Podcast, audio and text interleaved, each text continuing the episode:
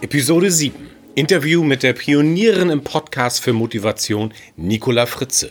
Ihr Schlüsselsatz für mich, der aber auch für fast alle Unternehmungen gilt. Bleibt dran, halte durch, nicht aufhören, okay? Das ist ganz wichtig. Durchhalten beim Podcast. Das sagt dir eine, die seit 2005 dabei ist.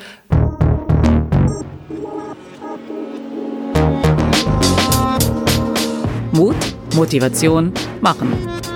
Der Podcast für alle, die was bewegen wollen. Von und mit Lutz Langhoff. Ich möchte deshalb vom Außen zum Innen jeden dazu einladen, sein Äußeres so zu gestalten, dass dem Inneren, dass ich das Innere folgen kann, dass ich mich mit den Menschen umgebe, mit denen ich gerne zusammen sein möchte, weil sie mich inspirieren. Ja, man mhm. sagt ja immer so, man ist die Summe von fünf Menschen. Nimm die fünf Menschen, mit denen du am meisten zu tun hast, du bist so das Produkt irgendwie von denen. Ne? Und, und das finde ich ist sehr wahr. Also mit welchen Menschen möchte ich zusammen sein? In welcher Umgebung möchte ich sein? Was möchte ich tun? Es bringt nichts zu sagen, wenn ich sage, boah, ich möchte gerne eine sportliche Person sein und ich fände es total schön, wenn ich sportlich wäre, aber keinen Sport zu machen. Ja, also heißt, muss ich halt Sport machen. Ne? Muss ich halt tun. Ne? Nein, das hat jetzt nichts. Also komm, fühlst dich jetzt angesprochen oder was? Komm. Also vom Außen nach innen, das ist, glaube ich, ein wichtiger Schritt, den ich allen gerne mitgebe die Erfahrung. Ich merke gerade, wie ich das versuche noch zu sortieren. Ja, das glaube ich. Ähm. So, harte Ware halt hier. Boah. Weil da so ein paar Sachen drin sind, die findet man ja auch regelmäßig bei den Erfolgspredigern, bei sowas Fake it till you make it. Ja. Was ich nicht mag, mhm. weil fühlen sich immer die Falschen dabei angesprochen. Was aber ganz wichtig daran ist, sich vorzustellen, da will ich hin. Mhm. Was brauche ich auf diesem Weg, um dahin zu kommen? Mhm. Und nicht nur das, was andere machen, sondern was habe ich selber dafür zu machen? Wie hat sich da was zu verändern? Mhm. Ich will Straßenkünstler werden, da waren wir ja beim Anfang, also mhm. will ich jetzt ordentlich jonglieren können. Ich hatte dann auch irgendwann war ich so weit und konnte sieben Bälle in der Luft halten. Ich kann heute noch fünf Bälle hinterm Rücken, wow. obwohl ich seit 15 Jahren nicht einmal mehr trainiert habe. Ui. Das ist irgendwann im Körper. Irgendwann, okay. ist, irgendwann sind Sachen richtig drin. Ja, schön. Oder dann habe ich mir vorgenommen, Anfang 30, ich will einen Berufswechsel machen, bin dann Gründungsberater geworden und merkte, hey, mir fehlen Sachen, um das richtig gut zu machen. Da habe ich eine Gründungsberaterausbildung in der Leuphana-Universität gemacht, eine Trainerausbildung, eine Coachausbildung, OE-Ausbildung, also die, die, die, ganzen klassischen Sachen, eine nach der anderen, um einfach merken, hey, ich, ich möchte da was erreichen und die und die und die und die Sachen, die gehören dazu. Aber mhm. das ist eher nur die äußere Sache. Das, was ich am spannendsten finde, ist, was läuft in mir selber ab, in meinem Selbstverständnis. Wie sehe ich mich? Mhm. Und hast du dich somit, wann, wann war es für dich klar, ich werde selbstständig? Oh, das war mir eigentlich gar nicht klar. Ich habe nur, ich hatte tatsächlich drei Jahre eine ziemlich harte Zeit, eine anderthalb Jahre von den drei Jahren, wo ich angestellt war, war sehr hart, weil ich tatsächlich gemobbt wurde. Also ich habe äh, da richtig böse mhm. Sachen erlebt in der Firma und ähm, habe dann zu dem einen Geschäftsführer gesagt, also ich gehe, ich gehe direkt zum Marktbegleiter. Daraufhin hat er die Krise gekriegt. Er hat gesagt, um Gottes Willen, auf gar keinen Fall, wir sollen jetzt die ganzen Außendienstler coachen, das können doch nur Sie. Meinte ich, ja, ist nicht mein Problem, ich bin weg. Und der hat gesagt, nee, nee, so machen wir das jetzt nicht, machen Sie sich mal selbstständig. Und ich habe gesagt, äh, nee, ich bin erst 30, ich bin viel zu jung, ich kann mich doch jetzt nicht selbstständig machen, ich habe doch gar nicht die ganze Erfahrung, die ich brauche und so. Und dieser Mann, zu dem ich auch heute noch einen Kontakt habe, den ich auch heute noch sehr schätze, bin ich bis heute dankbar, dass er zu mir gesagt hat, Frau Fritze, wann, wenn nicht jetzt? Und dann hat er mir Mut gemacht und er hat es mir auch einfach gemacht, das muss ich dazu sagen, weil er hat dann auch gesagt, so, und die 300 Außendienstler, die wir jetzt fürs Coaching vorgesehen haben, die kriegen Sie als ersten Auftrag. Boah, das ist ein Traum. Das war das ein, Traum. ein, Traum. Deshalb, ich bin unendlich dankbar. Ich habe den leichtesten Weg in die Selbstständigkeit gehabt, den man sich vorstellen kann. Ich hatte gleich ein volles Auftragsbuch und von da an ging es über Empfehlungen immer weiter. Das heißt, ich kenne nicht die Situation, akquirieren zu müssen im Sinne von, ich muss jetzt gucken, wo das Geld reinkommt, sondern es läuft von da aus irgendwie immer so weiter. Und wenn ich diesen Mann damals nicht gehabt hätte, der zu mir gesagt hat, wann, wenn nicht jetzt, Frau Fritze, wenn es jetzt schief geht in fünf Jahren, finden Sie immer noch woanders eine Stelle. Mhm. Hatte er so recht und ich bin ihm so dankbar, weil ich das nicht gesehen habe.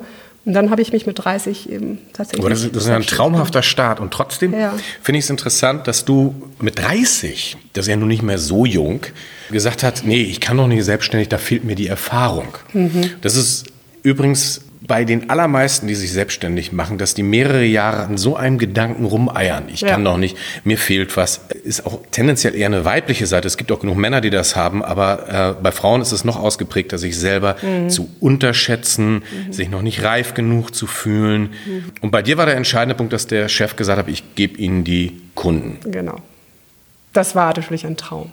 Wenn du in der Gründerberatung, wo du ja früher auch selbst auch heute noch aktiv bist, ne? ich glaube, du machst auch heute noch Gründerberatung, Coaching oder bist du nur noch auf großen Bühnen mit deinen Vorträgen unterwegs? Nein, also ich habe früher so Business-Inkubatoren geleitet, knapp zehn Jahre lang. Aha wo jeden Monat 15 bis 20 Personen in einem Team gestartet sind. Mhm. Und jeder hat, ist seiner Selbstständigkeit, ist seinem Startup nachgegangen. Manchmal mhm. auch Teams im Team, mhm. aber sehr viele kleine, sehr viele einzelne Sachen. Und mhm. dann komme ich auf solche Zahlen, die dann in meiner Broschüre auch sind, hat über 900 Startups begleitet. Mhm.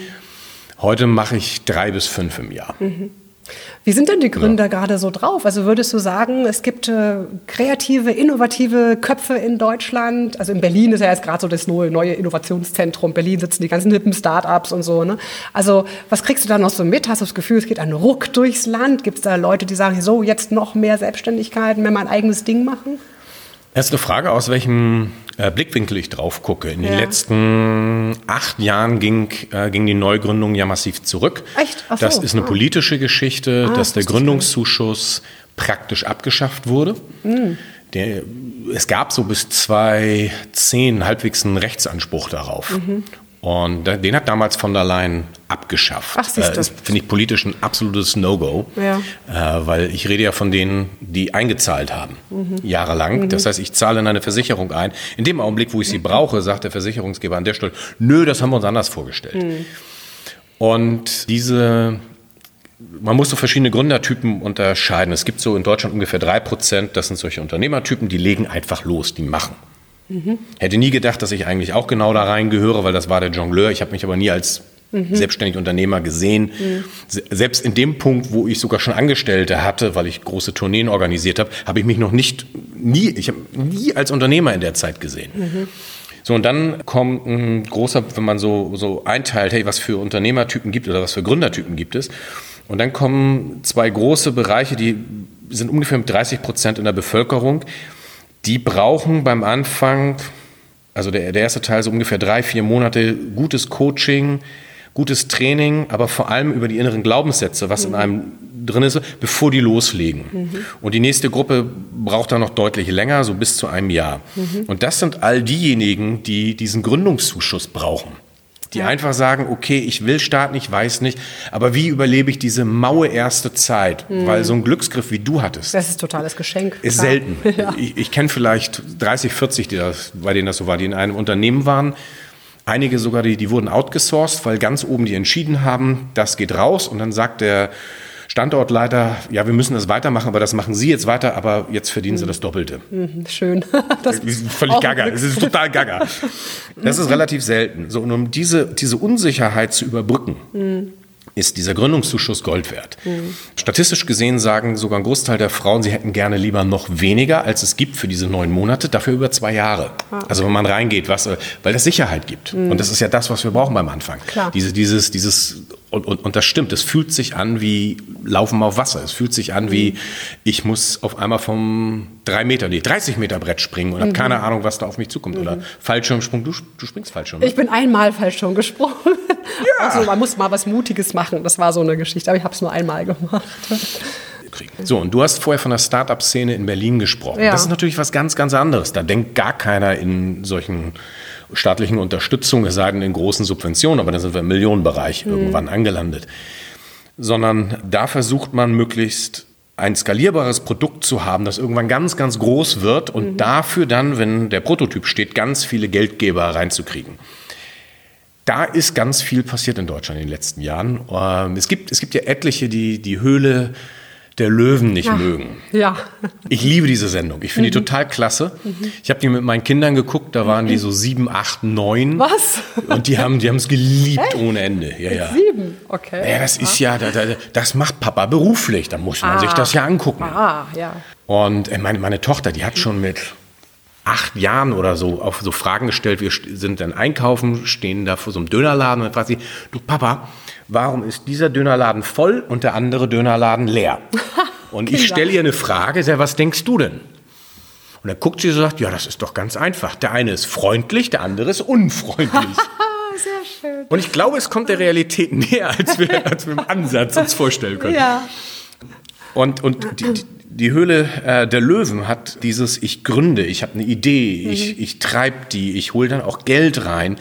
Das ist in der Breite viel weiter verteilt. Also als ich als Gründungsberater vor 15 Jahren auf einer Party war. Ich habe aufgehört zu sagen, ich bin Gründungsberater. Es hat keinen Spaß mehr gemacht, weil andauernd kamen Leute und haben mich was gefragt. Ja, also das ich musste ich. das nur einmal sagen und dann war der Abend, äh, wenn ich nicht knüppelhart Grenzen gezogen hatte, war gelaufen. Ja. Das gibt es seit ein paar Jahren nicht mehr. Aha. Nicht in die, ja, es kommt mal jemand oder so, aber ist nicht mehr. Das ist diese, diese Gedanken sind deutlich breiter in der Bevölkerung verteilt. Ah ja, das ist ja schon mal gut. Das ist was Schönes, Das ja. ist schon mal gut. Dann, ich, ich finde das schön. Also ich bin ja sehr gerne selbst, selbstständig. Ich könnte mir auch gar nicht vorstellen, noch mal irgendwann in meinem Leben angestellt zu sein. Das geht gar nicht in meinem Kopf. Da fehlt mir das auch. Das Was macht denn dein Mann? Ja, der ist angestellt. Ne? Der ist äh, in der Entwicklung. Also der ist Ist, angestellt. er ist in ne? der Entwicklung, heißt er entwickelt in, was? Oder er ist in der Entwicklung, um dann selbstständig zu werden? Nein, nein, der, haha, schöne Frage. Nein, ist in der Entwicklung eines Unternehmens, in einem technischen äh, Unternehmen tätig und der entwickelt quasi Produkte, Sensoren und sowas macht er. Ja, also Okay. spannende Geschichte. Und, und der ist halt da auch fest angestellt und ist auch gut für ihn und so weiter. Und trotzdem geht es mir manchmal so, wenn ich dann Geschichten von ihm höre, ah, da denke ich, oh Gott sei Dank habe ich sowas nicht. Ja, Gott sei Dank muss ich mich nicht mit solchen Themen beschäftigen.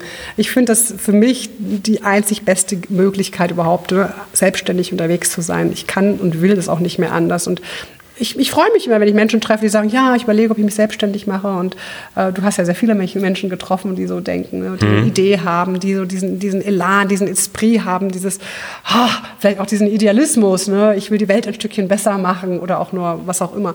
Also ich, Aber dafür muss ich nicht mich selbstständig machen. nicht unbedingt, nee. Das kann ich, muss ich aber nicht. Ne? Und ähm, mir war einfach jetzt mal spannend zu erfahren, wie du das als Gründungsberater so erlebst in unserem Land. Und ja, Mensch, sag mal, ähm, wenn wir jetzt, du schaust gerade auf den Zettel, haben wir noch ein spannendes Thema. Hast du da gerade noch ein Stichwort aufgeschrieben, was Schönes?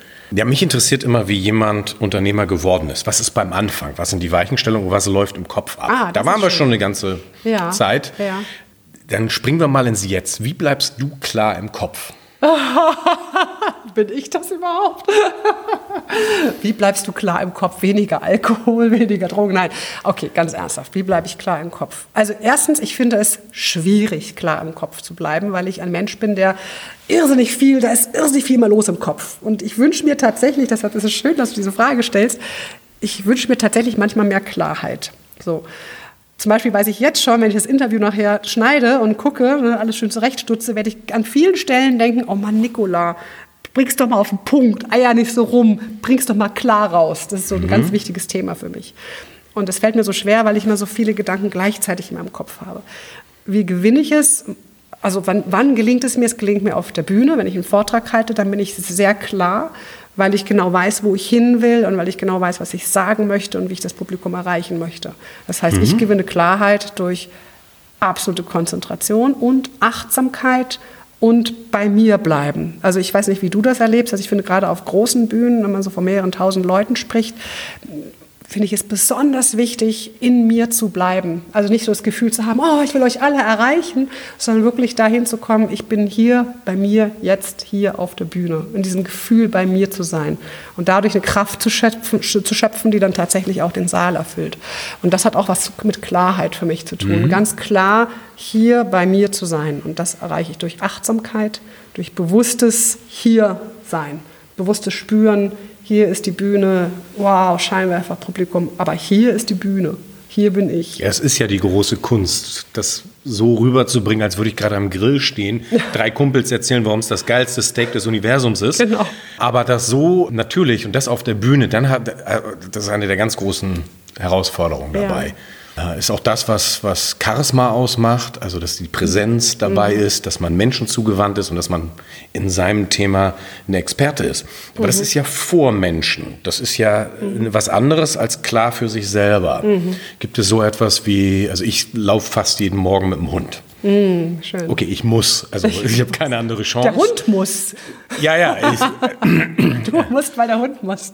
und ich habe da so ein kleines Laufwunder, äh, der kann sechs, sieben Stunden durch die Gegend toben und guckt dann immer noch an, wie, wann geht's los. Oh Gott. Äh, ist ein Australian Shepherd, für die, die sich mit Hunden auskennen. Aha. Und die Stunde brauche ich. Mhm. Also meine besten Ideen fangen da an. Mhm. Wenn ich neue Vorträge habe oder mit Kunden, wenn ich für Kunden die Vorträge maßgeschneidert hinkriege, da morgens beim Spaziergang, da schaffe ich es. Mhm. Da kriege ich es hin. Das glaube ich sofort. Also Bewegung und draußen in der Natur, das, ist, das schafft Klarheit. Ähm, ich habe keinen Hund und ich bin so ein bisschen so eine Schönwettermaus, sage ich mal. Also ich gehe auch gerne raus, eine Runde laufen, vor allem wenn ich richtig viel zu tun habe. Jetzt ging es mir gerade gestern so. Ich war ja jetzt krank eine Zeit lang und hat sich irrsinnig viel aufgestapelt. Und dann sitzt du an einem Schreibtisch und hast einen Office-Tag und du weißt, du musst jetzt ganz viel schaffen. Und dann habe ich so das Gefühl von, oh Gott, ich weiß nicht, wo ich anfangen soll. Und dann drehe ich echt so ein bisschen durch. Und mhm. wenn ich merke, ich drehe durch, dann lege ich alles hin und gehe eine halbe Stunde bei uns in Reutlingen um die Seen spazieren. Und nach dieser halben Stunde habe ich wieder die Klarheit. Das geht auch dann in einer halben Stunde mit ohne Hund für mich mich. Das ist so der Not, der Notnagel, mhm. ne? wenn mhm. gar nichts mehr geht, raus, bewegen, laufen. Was ich sonst mache, ist tatsächlich Meditation. Dass ich, äh, ich liebe Yoga, ich liebe es, mhm. äh, meinen Körper zu fordern und danach auf meinem Meditationshöckerchen oder auf dem Kissen zu hocken und einfach zehn Minuten, Viertelstunde, ne, sei es einfach nur Atem, also einfach auf den Atem achten oder mir auf ein Bild visualisieren, meditieren. Und das hat mir sehr viel Ruhe gebracht in meinem Leben. Das heißt, nein, das hat mir die Fähigkeit und die Möglichkeit geschenkt, dass wenn ich weiß, ich brauche jetzt dieses Gefühl von Zentriertheit, von Ruhe, von bei mir sein, kann ich es abrufen. Und das ist eine wichtige Erfahrung, die ich über die Meditation schön. gelernt hm? habe. Ich bin trotzdem sehr quirlig. Machst du das regelmäßig? Ja. Also jetzt, wenn ich krank war, das war es mit Yoga eher nicht so, da, da ging nichts. Ne? Also wenn ich die keine Kraft habe, dann geht es natürlich nicht. Trotzdem gelingt es mir dann hier und da, mich hinzusetzen und mal zehn Minuten einfach meditieren, atmen. Also ich finde, Atem ist das Einfachste, sich einfach nur mal zehn Minuten auf seinen Atem konzentrieren und die Gedanken einfach durch den Kopf rauschen lassen, ohne sie festzuhalten, ohne sie zu bewerten, sich selbst beim Denken zu beobachten und dabei atmen, ist für mich die einfachste Meditation überhaupt. Und das fängt man mit zwei, drei Minuten an und dann kann man sich langsam steigern und das tut einfach mhm. gut. Hast du auch schon mal meditiert? Hast du da Erfahrungen? Regelmäßig. Ach, guck mal. mhm. Auch unterschiedliche Techniken dabei. Mhm. Mal habe ich alte, alte Kirchenchoräle in ganz kurzer Form, die ich über eine längere Zeit in mir atme. Mhm. Manchmal nehme ich mir einen Satz und schaue, wie der in mir mhm. Anklang findet. Das hat ja sehr viel mhm. mit Selbstwert, geliebt sein, fühlen, mhm. Wissen äh, zu schauen und fokussiere dann auch die Gedanken drauf, aber lass den immer auf dem Atmen mhm. Rein und rausgehen. Mache ich übrigens jetzt sogar jetzt beim Interview. Stellenweise. Du atmest beim Interview. Das ist aber sehr beruhigend, lieber Lutz. Und mir ist, mir ist Achtsamkeit was sehr, sehr Wichtiges geworden. Deswegen habe ich auch angefangen, vor Jahren so Träume aufzuschreiben, was mhm. läuft da bei mir. Mhm ab. Ist, ist eine sehr interessante Welt, braucht auch eine Zeit, um reinzukommen, was für Symbole man selber da hat. Mhm. Ich fand es so lustig, ich habe ja hier in Bremen gerade einen Workshop gemacht und in der Pause kam dann ein Gespräch zustande, dass dann der eine, der Geschäftsführer zu mir sagte, ja, also Frau Fritze, das, was Sie hier alles so machen, diese ganzen Übungen, das war sehr viel Praxis hier, ja, mhm. das hat doch auch alles sehr viel mit Achtsamkeit zu tun, ne? wo ich sagte, ja, Genau, stimmt. Ja, und ich habe so das Gefühl, die Achtsamkeit, die kriegt immer mehr Bedeutung. So kann das sein. Meinte so, ja, genau. Und dann habe ich ihn gefragt, wie er darauf kommt. Und er meinte, ja, man liest es, man hört es. Es dringt immer mehr auch ein in die Wirtschaft, in Unternehmen, in unternehmerisches Denken, Achtsamkeit. Und da haben wir darüber gesprochen, äh, welche Bedeutung hat Achtsamkeit für ein Unternehmen. Und die Schlussübung, die wir hier vorhin gemacht haben, die ziemlich wild ist und wo es äh, um verschiedenste Bereiche geht, aber eben auch um Achtsamkeit. Ne? Der Aha-Effekt ist dann, dass diese Übung nur funktionieren kann in einem Team, das auf sich selbst achtet und dann erst auf die anderen achtet. Also nur wenn ich selbst erstmal die Achtsamkeit für mich habe, bin ich überhaupt in der Lage, auch auf die anderen zu achten und zu gucken, dass es da auch läuft. Mhm. Und ich glaube, das ist etwas, das lernen, glaube ich, viele Menschen gerade wieder. So erlebe ich das zumindest auch als Coach. So dieses Gefühl für, hier bin ich, ich achte mich, ich schätze mich, ich schätze mich wert, ja, ich nehme mich an und dadurch erst wieder zu verstehen, wie es eigentlich funktioniert, andere Menschen wertzuschätzen und mhm. achtsam zu sein und sie auch zu lieben. Und, und das finde ich tatsächlich etwas, was ich auch in den letzten Jahren wahrnehme. Da ist mehr Bewusstheit hingekommen zu diesem Thema, oder? Was meinst du? Ist da Hoffnung? Also, wie, wie, nimmst du das wahr? Ist das so? Ähm, Achtsamkeit ist ein Thema ja, in ganz vielen Bereichen. Mhm. Äh, Im Therapeutischen einer der wichtigsten Begriffe der letzten zehn Jahre. Mhm. Zu schauen. Ist auch, das hattest du ganz beim Anfang angesprochen, Demut mhm. ist etwas, was in den letzten fünf, sechs Jahren wieder sehr stark gekommen ist, weil wir von diesem falschen Demutsgefühl eines Untertanes, einer kleinen grauen Maus weggekommen sind. Mhm. Demut bedeutet ja alle eigentlich nichts anderes als zu wissen, ich bin nicht das Zentrum des Universums. Richtig. So. Das mag für viele schon eine hohe Erkenntnis sein. oh. ja. Ich frage noch mal weiter. Wenn du so zurückschaust, was ist so mit der beste Rat, den du je gekriegt hast? Lustig, diese Frage wollte ich dir auch gerade stellen. Ohne Mist, das ist ja echt witzig. Was ist der beste Rat, den du mal bekommen hast? Lass uns jetzt mal beide unseren besten Rat überlegen, okay? Und dann finden wir langsam so zum Schluss. Der beste Rat, den ich bekommen habe, lass mich überlegen. Das war tatsächlich beim Impro-Theater wo ich eine, eine Rolle, äh, wo wir geprobt haben und ich habe eine Rolle gespielt, in der ich sehr böse war. Also ich habe eine, ein böses Mädchen gespielt. Und, ähm, kommt beim Impro-Theater vor. Das kommt vor, ja. Das Besondere war, dass ich das noch nie gemacht hatte vorher. Also ich habe immer nur so die liebe, nette Rolle gehabt. Ja? Und in dieser Szene habe ich eine ganz fiese, böse Person gespielt. Und danach kam unsere Trainerin zu mir und meinte, Nicola, nimm auch diese Seite in dir an. Und das war ein Rat, der hört sich erstmal so banal eigentlich an. Ne? Was mir klar geworden ist, natürlich hast du ja vorhin gesagt, ich bin ein Mensch, der erstmal, ja, ich, ich, ich bin ein menschenliebender Mensch. Ja? Ich möchte Menschen mögen, ich möchte das Gute in ihnen sehen und all das. Und gleichzeitig aber auch zu wissen, dass es auch diese Seite in mir gibt, die böse ist, die vielleicht auch mal nur das Schlechte sehen will. Und dass diese Seite auch zu mir gehören darf. Ja, also das ja. war so eigentlich der Rat, der da für mich rauskam. Nimm die Seiten, die alle in dir drin sind, die machen alle dich aus als Person und höre auf, irgendeine Seite in dir wegzuschieben, unter den Tisch zu kehren, äh, unter den Teppich sagt man, ne, unter den Teppich zu kehren oder irgendwie nicht anzunehmen oder zu verurteilen, sondern nimm diese Seiten an. Sie sind auch ein Teil in dir. Du darfst auch dieses böse Mädchen in dir mal sein und in dir spüren, denn das ist das Gesamtpaket Nicola. Und dieser Rat hat dazu geführt, dass ich mich von da an häufiger getraut habe, auch mal ganz ehrlich und unverblümt vielleicht mal meine Meinung zu sagen. Oder auch mal ganz klar zu sagen, so nö, das sehe ich jetzt mal ganz anders. Oder an der Stelle, nee, geh von mir, das will ich mhm. gar nicht mhm. hören oder so. Also sprich, so eine Abgrenzung hinzukriegen. Und das war für mich ein sehr wertvoller Rat. Glaube sofort. Jetzt? Also, ja, ja, nein, nein, also das ist völlig klar, aber ja. das passiert im, im Coaching bei Gründern ganz, ganz oft, weil die lernen beim Anfang alle, nicht alle, aber der Großteil, sagen wir mal so 80 Prozent, sauberer Grenzen zu ziehen, mhm. sauberer zu wissen, wo ich stehe mhm. und anderen auch mal Nein sagen. Mhm. Und diese, diese Tipps steht zu dir. Mhm. Äh, besonders auch mit den, diesen nicht so schönen Seiten, die da sind. Aber es ist ja ein Teil. Oder manchmal sind die Sachen sogar richtig gut und man, man will die nicht wahrhaben. Wie viele Kindern, also besonders Jungs, bringen wir bei, sei nicht wütend, reg mhm. dich nicht auf, bleib mhm. ruhig. Mhm. Das kann im härtesten Fall so weit gehen, dass ganze Emotionen abgespalten werden. Ja. Du hast das Gefühl, die Person ist immer ruhig mhm. und unten drinnen, da, da brodelt das. Und dann hast du 20 Jahre später einen lupenreinen Choleriker. Mhm. Oder eine multiple Persönlichkeit. Oder eine, ja. Auch das kann, auch das kann, das kann dabei rauskommen. Ja. Zu mir, ja, äh, bester Rat. Dein bester Rat. Ich habe eben mal an einen der ersten gedacht, die ich gekriegt habe. Ich habe mich mit Anfang 20 öfters mit äh, einer alten Oma getroffen äh, die hatte eine therapeutische Ausbildung und so weiter, war aber schon Ende 70. Das war aber nicht deine Oma, Nein, nein, war eine. nicht. War, war Aha, eine, eine äh, bei mhm. mir in der Kirchengemeinde, die ich gut kannte. Und wir haben uns alle zwei Wochen getroffen, sind viele Sachen vom Leben durchgegangen. Ich bin der bis heute total dankbar. Deswegen heißt meine Tochter auch Mia Kete. Und Kete war die, die Kete, Oma. ja. Mhm, okay. Die hat mir damals gesagt, ich soll meinen Preis verdoppeln. Dein Preis verdoppeln. Ich soll meinen Preis also, verdoppeln. Dann halt Honorar meinst du jetzt, oder? Ja, ja, mein, also mein Honorar. Okay. Ich war, also ich habe ja. als Comedy-Jongleur mein Geld verdient. Ja. Ab und zu auf der Straße, wobei meistens bei Firmenveranstaltungen, äh, Events, ganz viel gemacht. Mhm. Und die haben einfach gesagt, du verdoppelst jetzt deinen Preis. Mhm. Und dann, was da in einem alles abläuft mhm. an äh, zum Thema Selbstgefühl, Markt mhm. sonst was. Und ich habe es einfach mal gemacht. Mhm. Und der Witz ist, ich habe alle meine Kunden verloren. Das ist der Witz.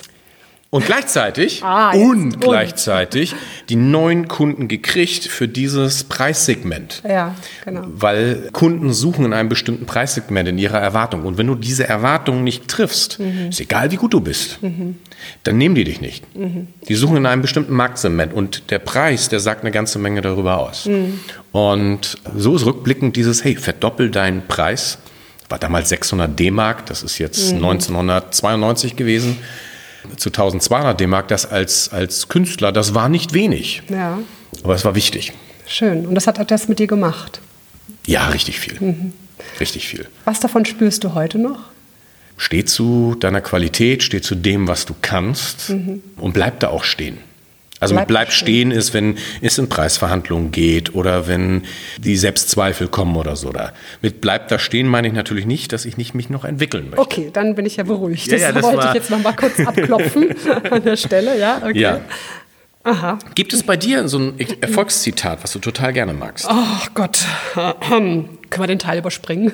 Nein. Es gibt nicht das eine Erfolgszitat. Nein, das sage ich nicht. Aber also, eins, wo du sagst, nee, nee, das eine gibt es sowieso Erfolgszitat. Nicht. Also du meinst von einem anderen berühmten Menschen ein Zitat, das ich total toll finde? Oder was meinst du jetzt genau? Ja, oder so ein, so ein ähm, inneren Satz, den, den ja. du öfters sagst? Das habe ich, also das habe ich tatsächlich. Ich, ich weiß nicht, ob das ein Zitat von jemandem ist, aber das ist so mein Motto. Mein Motto ist tatsächlich, Glaube nicht alles, was du denkst, aber glaube immer an dich selbst. Das ist mein Motto. Und das ist auch das, was ich öfter am Tag mir wie so ein Mantra sage, wenn ich merke, da kommen irgendwelche inneren Stimmen in mir hoch und die plappern mir irgendwie dazwischen und ich finde es überhaupt nicht gut, was die gerade plappern. Ne? Dann sage ich mir so, hey, glaub mal nicht alles selbst. Du denkst manchmal echt Blödsinn, Nikola. Es könnte auch ganz anders sein. Und dann mich dafür zu öffnen, für die Möglichkeit, für diese Idee zu öffnen, dass es tatsächlich anders sein könnte. Und dann ist es auch meistens anders. Glaube immer an dich selbst. Ja. Das ist dann die In Folge. In dem Zusammenhang, ja. Genau. Also das ist mein, mein Mantra. So, ach Gott sei Dank. Puh. Hast du auch so einen Satz? Hast du auch so ein, so ein Mantra oder so ein Zitat, Erfolgszitat oder ähm, wie auch ähm, immer? Die, die entscheidendsten, wichtigen für mich, die sind auf Beziehungsebene. Mhm. Zum Business ist etwas, was ich lernen möchte, weil ich habe, also immer noch lernen möchte, ich habe eine ganz intuitive, sehr kreative Seite, kann total spontan sein. Mhm. Und dann habe ich genauso stark, und das äh, macht das manchmal sehr, sehr schwer, eine analytische Seite. Ich mhm. schaue mir Sachen lange an, bevor ich was Neues mache. Ich möchte das zutiefst verstehen und dann gehe ich los. Mhm. Und damit ich nicht zu sehr in der Distanz bleibe, was mhm. ich sehr gut kann, habe ich so einen Spruch von unserem alten Seniorberater in, äh, im Gründungszentrum, der hat immer gesagt, erstmal näher ran. Erstmal näher ran. Egal was es ist, Aha. geh näher ran. Du interessierst dich für etwas, näher ran. Es passiert irgendwo etwas, näher ran. Wir haben, mhm. also das erste Mal habe ich es mitgekriegt, da hat morgens im Radio gegeben, die Stadt Hamburg möchte die studentische äh, Arbeitsvermittlung aufgeben. Mhm. Das ist jetzt fast 20 Jahre her. Mhm. Das hatten wir dann morgens ganz kurz ähm, beim Frühstück in der Firma, nochmal so beim Kaffee. Und dann kam äh, der Seniorberater Doc Panzer, der kriegte das mit und hat sofort jemanden genommen und sagte, du gehst jetzt dahin und fragst nach, was da los ist. Wenn die das aufgeben, das machen wir. Mhm. Und äh, wirklich, also da hörst du was im Radio mhm. und der Mensch sofort erstmal näher ran. Gucken, was passiert da? Was ist da los? Mhm. Und gibt es da eine Möglichkeit, dass wir sagen, hey, das holen wir uns ins Haus? Mhm. Und das hat mich sehr beeindruckt. Erstmal näher ran, gefällt mir auch, ja. Das, das trifft ja auch Menschen auch auf der Beziehungsebene, weil du gerade die Beziehungsebene ansprachst oder auch viele Erfolgszitate hast. Ich finde auch Menschen, die man verurteilt oder die man irgendwie anklagt oder die man für etwas verantwortlich macht oder Menschen, die man nicht mag, auch da finde ich gilt das, zu sagen, geh doch erstmal näher ran an den Menschen. Also sprich, ja, schau stimmt. doch mal genauer hin, was ist denn sein Motiv, warum handelt er so, was ist sein Bedürfnis, sein sekundärer Gewinn, all das steckt ja eigentlich auch, also auch auf der Beziehungsebene funktioniert das gut, näher ran. Finde ja. ich schön. Danke, das nehme ich mit, das packe ich ein in meine Tasche. Danke auch. Ach, Lutz, ich glaube, wir könnten jetzt noch stundenlang hier, wir werden es auch jetzt einfach tun, noch stundenlang, na, so lange, bis mein Flieger geht, also so lange dann doch nicht mehr. Wir machen das Mikrofon jetzt mal aus und äh, ich bin gespannt, was die Hörer, die uns jetzt hier so zugehört haben bei unserem Gespräch, was sie vielleicht für Fragen haben, wo wir vielleicht nochmal vertiefend auch nochmal eingehen können in den Kommentaren, drauf eingehen Sehr können. Gerne. Ne? Fragen, die dann auch äh, kommen. Denn du bist ja jetzt auch ganz frisch unter die Podcaster gegangen. Das finde ich fantastisch. Ich bin ein äh, ganz großer Fan von dir und habe deinen ersten Podcast schon mal Probe gehört, bevor er öffentlich war. Danke für diese Ehre.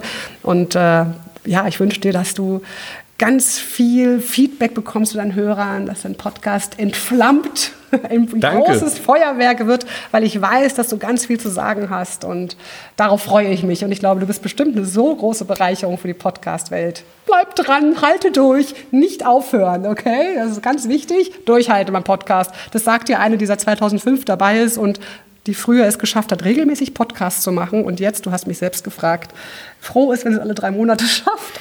Ich gelobe Besserung. Es wird wieder besser.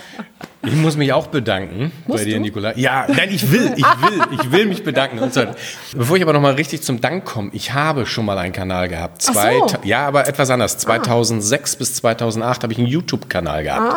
Den gibt es nicht mehr, der ist platt. Ah, okay. Und daher weiß ich, ich weiß, wie viel Arbeit das ist, Ja. regelmäßig das zu füttern. Ja. Das war ein Kanal über Gründung. Wir haben da größtenteils Elevator-Clips gedreht und die auch wirklich gemacht in einem Fahrstuhl. Cool. Und dann gab es mal so Sachen wie, in der Anfangszeit von YouTube war das sehr viel, an einem Wochenende 10.000 Views. Das sind so, so, so. Da habe ich aber anderthalb Arbeitstage die Woche reingesteckt. Ja, glaube ich. Nebenbei, also das war nicht mein Job, den habe ich noch nebenbei gemacht und deswegen habe ich mich die letzten Jahre immer gedrückt, weil ich weiß eigentlich einen Podcast dran und ich will einen Podcast und ich habe Bock drauf, aber ich weiß, wie viel Arbeit das ist, wenn man ihn wirklich ordentlich macht. Mhm. Und deswegen höchste Hochachtung, 13 Jahre bist du dabei. 13 jetzt. 13 Jahre Seit ist das. 2005, ja stimmt. 2008, oh mein Gott. 13 Jahre. Puh, ja, ich war damals, gehörte ich zu diesen Podcast-Pionieren. Wenn ich dann in meinen Vorträgen gesagt habe, ich habe einen Podcast, haben die mich alle angeguckt. Ein was? Genau, Die was ist das? Was ist das denn? Podcast? Heute weiß es jeder Mensch, ne? aber Ja. damals, als ich angefangen habe, wusste es kaum ein Schwein. Was ist ein Podcast? Ne? Broadcast, Broadcast, was das war, ja. Ja, 13 Also von mir ein ganz großes Danke, Nicola. Ja. Ich fühle mich total geehrt, das war so schön. Ich habe dich angerufen, habe gesagt, ich mache jetzt auch einen und dein erster Gedanke war, komm, wir machen das gemeinsam und so viel Wertschätzung, das ist echt was Besonderes. Von Herzen gerne, lieber Lutz. Vielen Dank, Nicola. Und jetzt sagen wir Tschüss allesamt. Winke, Ciao. winke. Viel Spaß euch noch. Das war Mut, Motivation, Machen. Der Podcast für alle, die was bewegen wollen. Von und mit Lutz Langhoff. Weitere Zündfunken zum unternehmerischen Denken und Handeln auf uduh.de sowie lutzlanghoff.de. Wir freuen uns auf eine Bewertung des Podcasts und wünschen Ihnen ein tiefes, ansteckendes Feuer im Leben.